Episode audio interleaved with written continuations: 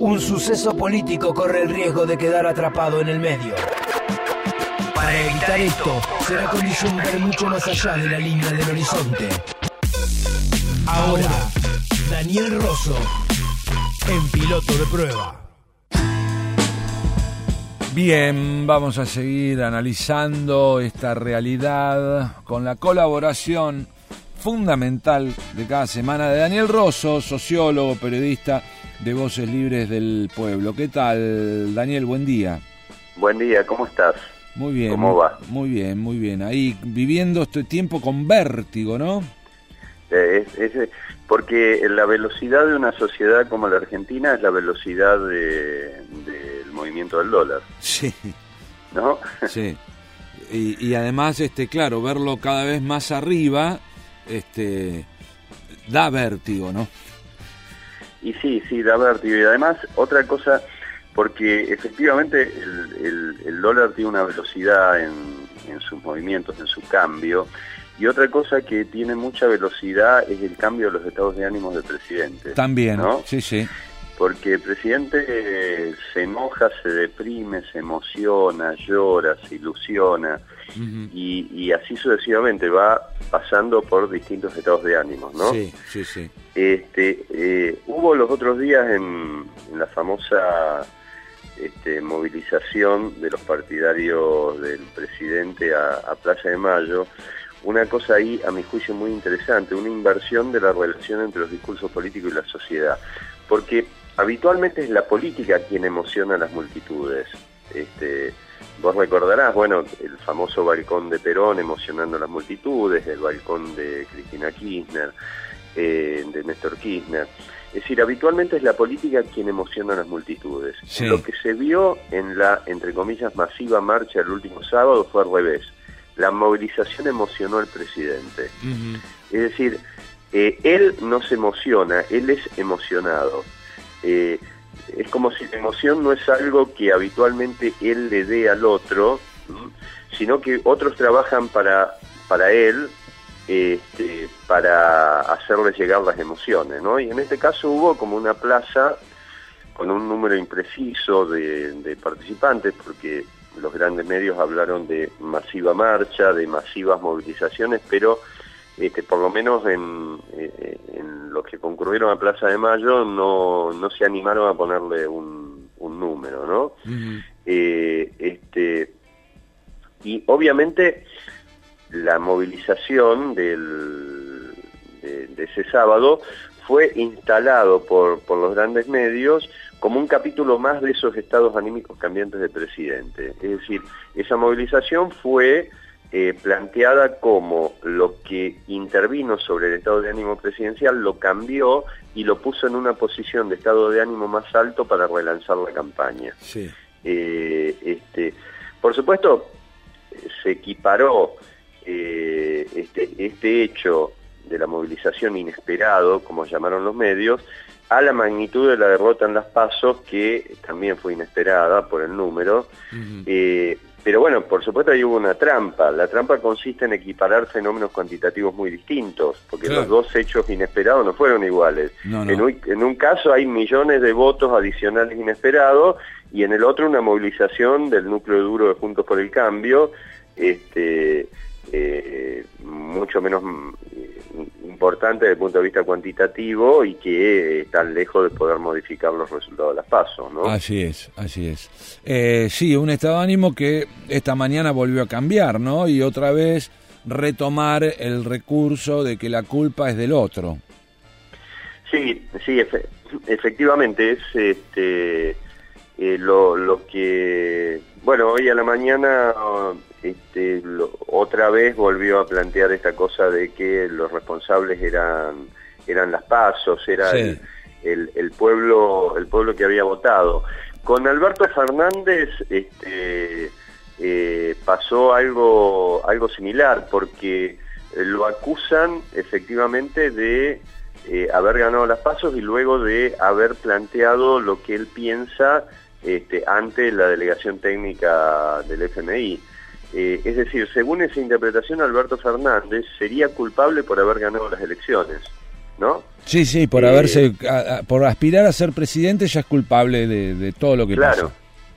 Y con respecto a lo que dijo en la, en la reunión técnica con el Fondo Monetario Internacional, bueno, se supone que desde antes, pero sobre todo después de las pasos, del resultado electoral, Alberto Fernández ya no es Alberto Fernández solo, sino es Alberto Fernández y la representación de esa mayoría ciudadana que decidió darle el voto.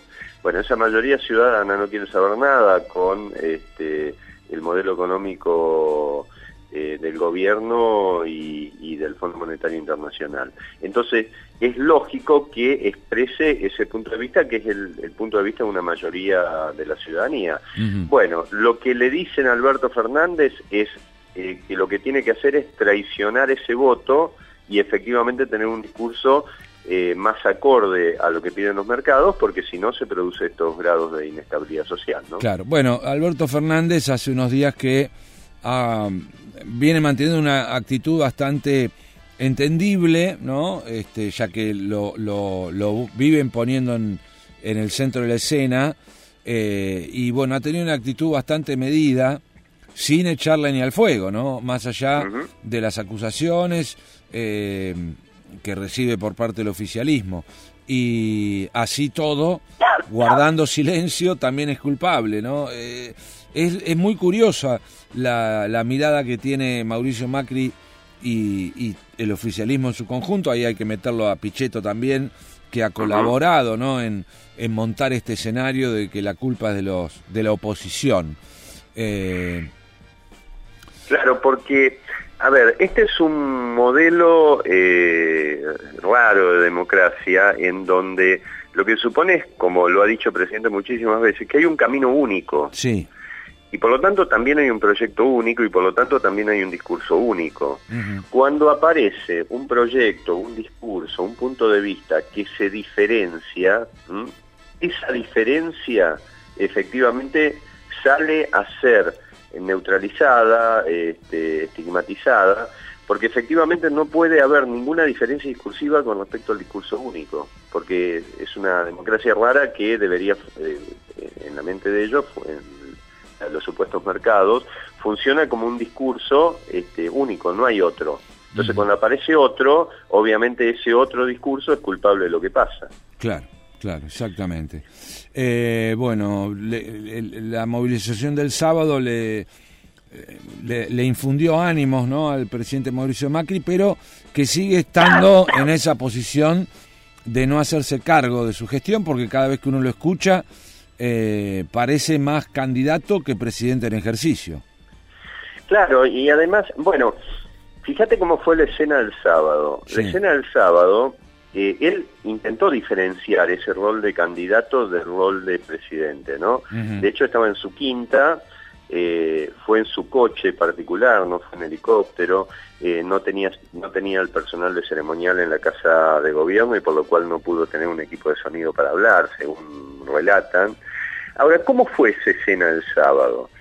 Bueno, el presidente reaccionó ante la movilización como si estuviera ante un evento privado. Sí. O sea, podría haber sido una fiesta sorpresa de su cumpleaños, Sí, ¿no? sí, sí. Eh, y, y- y además es como que esa movilización le fue, dar- le fue a dar algo a él eh, este, como individuo, es decir, fuerza, compañía, afecto.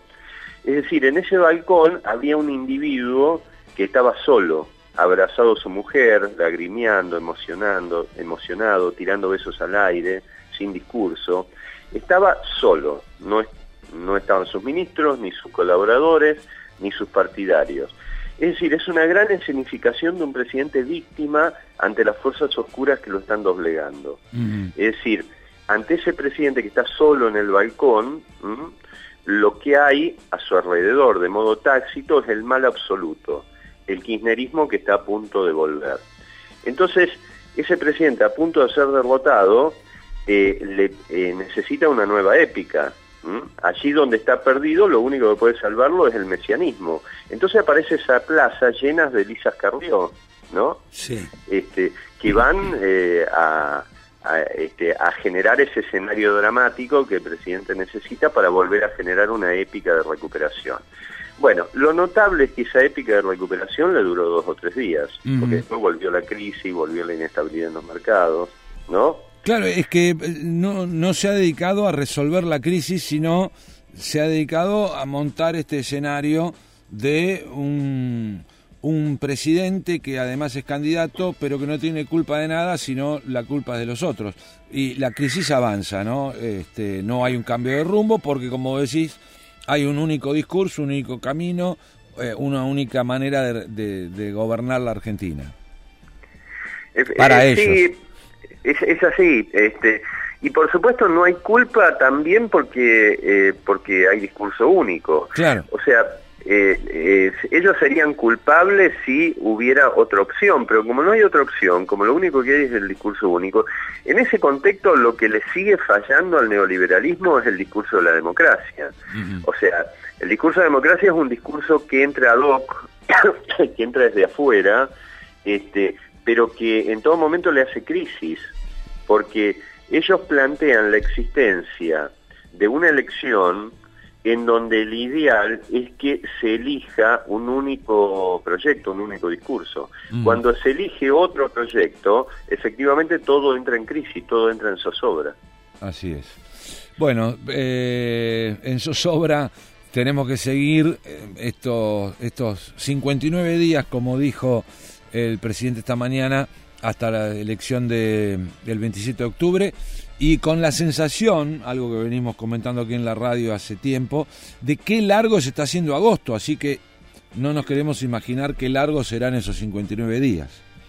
Y viste, viste que el, el, macrismo es también un experimento sobre el tiempo, o sea, eh, no hay una misma temporalidad. Y, por ejemplo, este, a partir de las pasos, cada día de gobierno de Juntos para el Cambio, cada día son 100 días. Así que tenemos como 500 días por delante. Bueno, eh, perdón por el pesimismo, pero es un poco así. Es un poco así. Bueno, nosotros tenemos siete días para volver a conversar la semana que viene, Daniel. Muy bien, dale, un abrazo grande. Un abrazo. Daniel Rosso, sociólogo, periodista del colectivo Voces Libres del Pueblo. Colectivo de periodistas. Voces libres del pueblo. Hacia una comunicación democrática, popular y organizada.